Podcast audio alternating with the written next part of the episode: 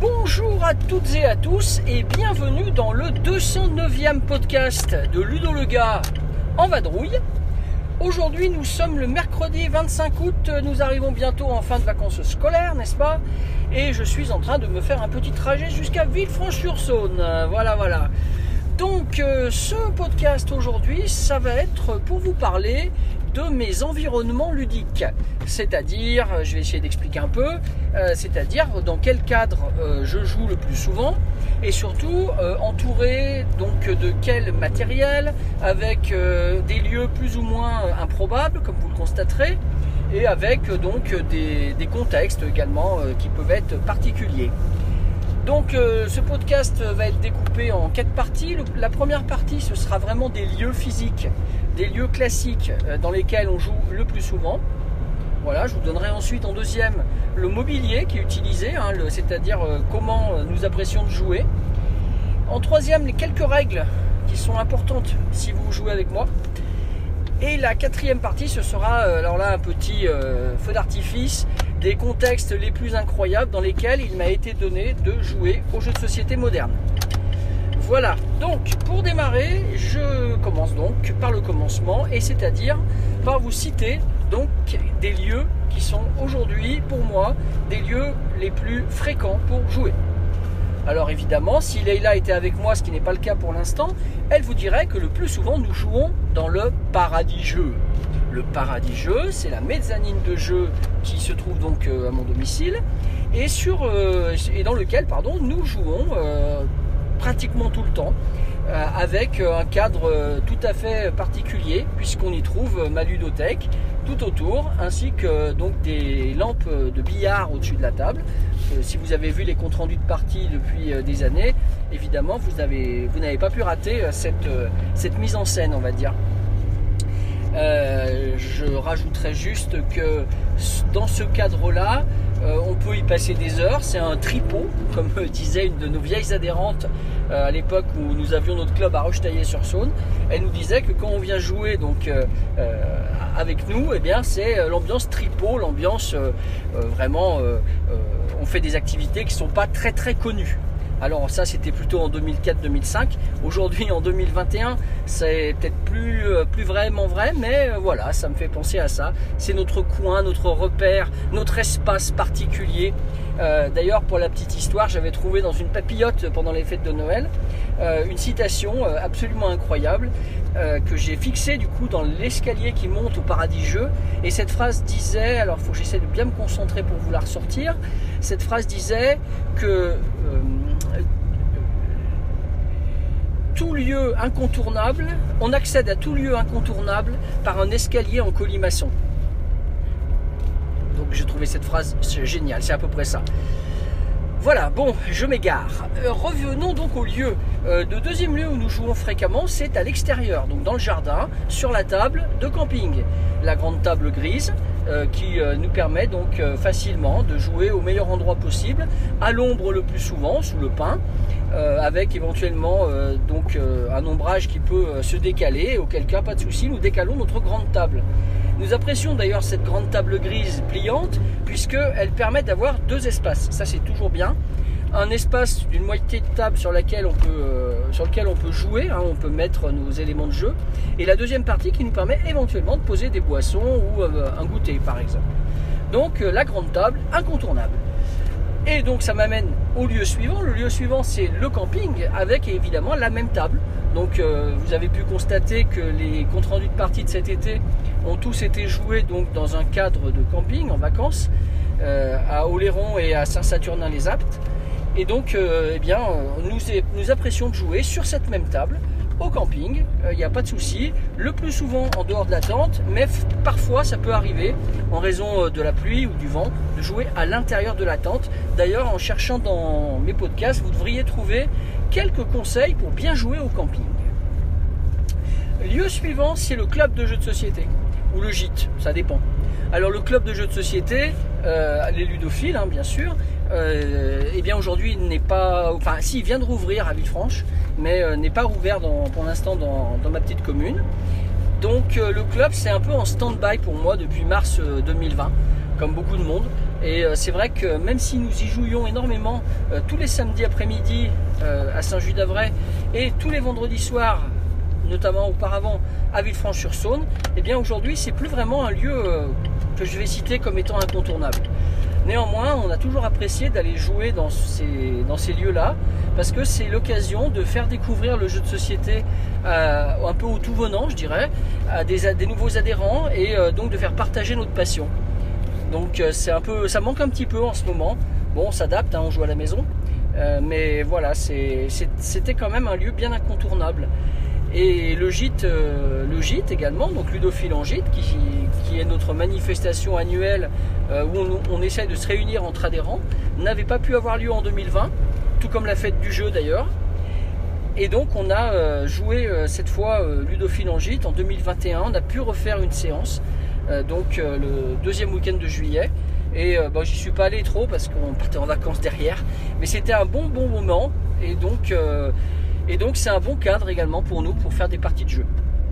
Et enfin le dernier lieu euh, habituel et incontournable, c'est les salons de jeu. Donc c'est un environnement euh, que j'apprécie bien, notamment à Essonne ou à Cannes. Euh, alors à Essonne, c'est plutôt des bouts de parties, évidemment, des parties de découverte et on s'assoit pas très longtemps et on joue pas énormément.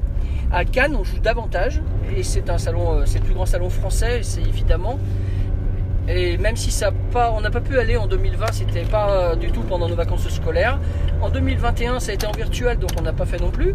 Et Essonne, eh bien, moi j'y suis allé tout le temps depuis 2002, à l'exception de 2010, puisque Mademoiselle Leila est apparue dans ce monde. Et euh, également en 2020, on n'a pas pu, donc on a fait en digital. Il y a plein de vidéos d'ailleurs euh, qu'on avait publiées avec David, alias Grissom, sur, cette, sur cette période donc de 4 jours consécutifs. Voilà, donc ça c'est les lieux incontournables pour jouer avec Ludo gars et euh, ses amis et famille. Le mobilier. Alors le mobilier qui nous entoure quand nous jouons. Donc j'ai parlé de la fameuse grande table extérieure déjà, mais je vais vous parler aussi de la grande table intérieure, donc qui se trouve dans notre paradis jeu. Cette grande table, euh, elle est vraiment très très grande. Euh, la preuve, hein, elle permet d'accueillir le jeu micro-macro et qu'on on a encore un petit peu de place.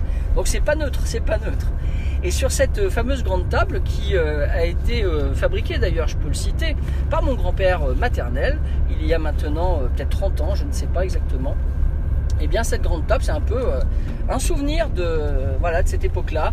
Et elle trône fièrement dans mon paradis jeu, sur le tapis de, mon, de ma grand-mère paternelle cette fois. Voilà, c'est un lieu de vie, un lieu où il y a beaucoup, beaucoup d'histoire.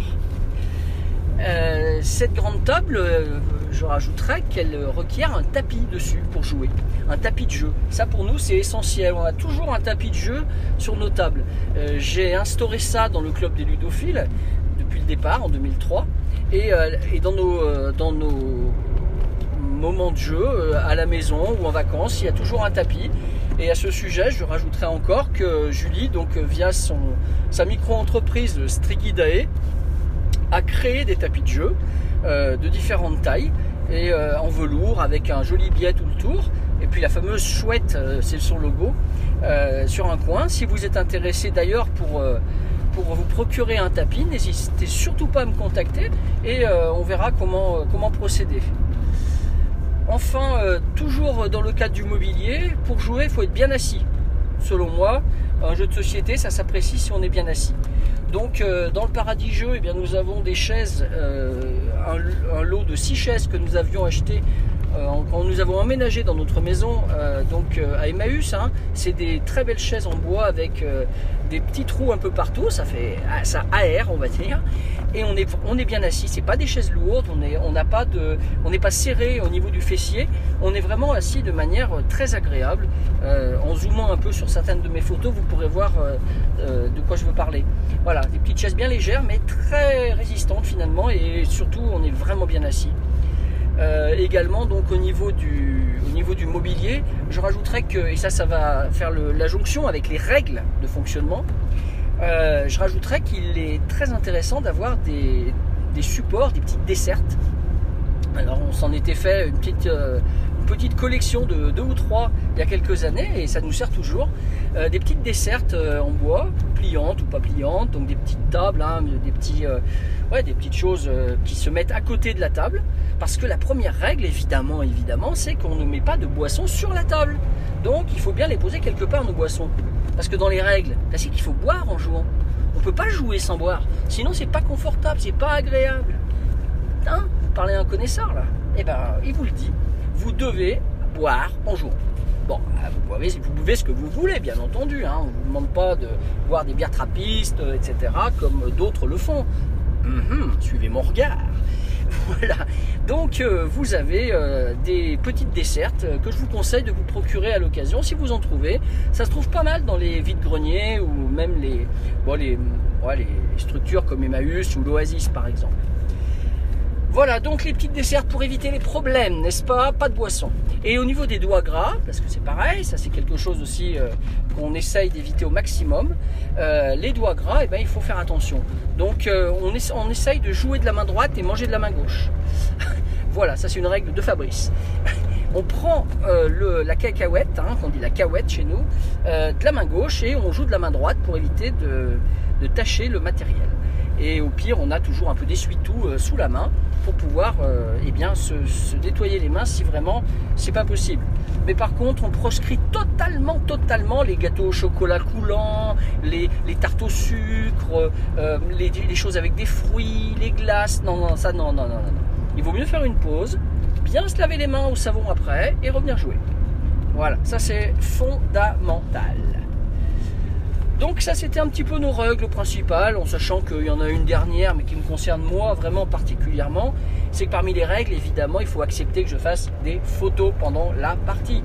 Des photos et que je prenne note des scores à la fin, que je garde les feuilles de score, que je récupère toujours en fin de partie, pour pouvoir eh euh, m'en servir pour mes comptes rendus.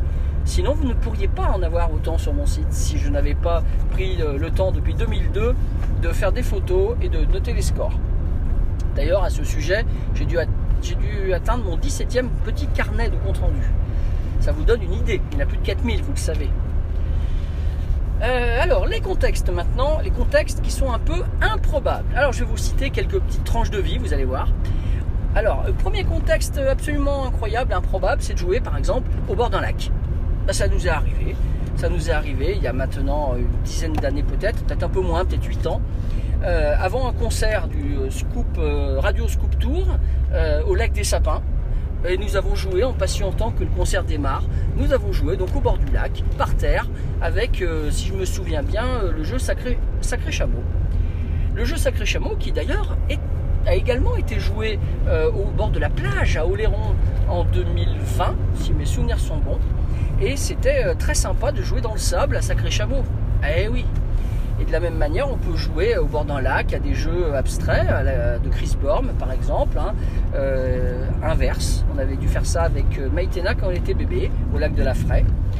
Et on peut jouer aussi à des jeux de cartes un plus, comme par exemple la Scopa, ce genre de jeu, au bord d'un lac. C'est des environnements qui sont pas classiques, mais qui sont agréables. Cette année, on a par exemple joué sur les rochers aussi à Oléron. On a joué à Can't Stop Express avec Leïla ça allait très bien, c'était très plaisant d'avoir une petite occupation de ce genre en étant euh, dans un cadre aussi paradisiaque. Alors ensuite, euh, autre cadre eh bien, euh, assez, assez original, bah, c'est de jouer en voiture. Eh oui, jouer en voiture. Je sais pas si ça vous est arrivé, mais moi ça m'est arrivé plusieurs fois.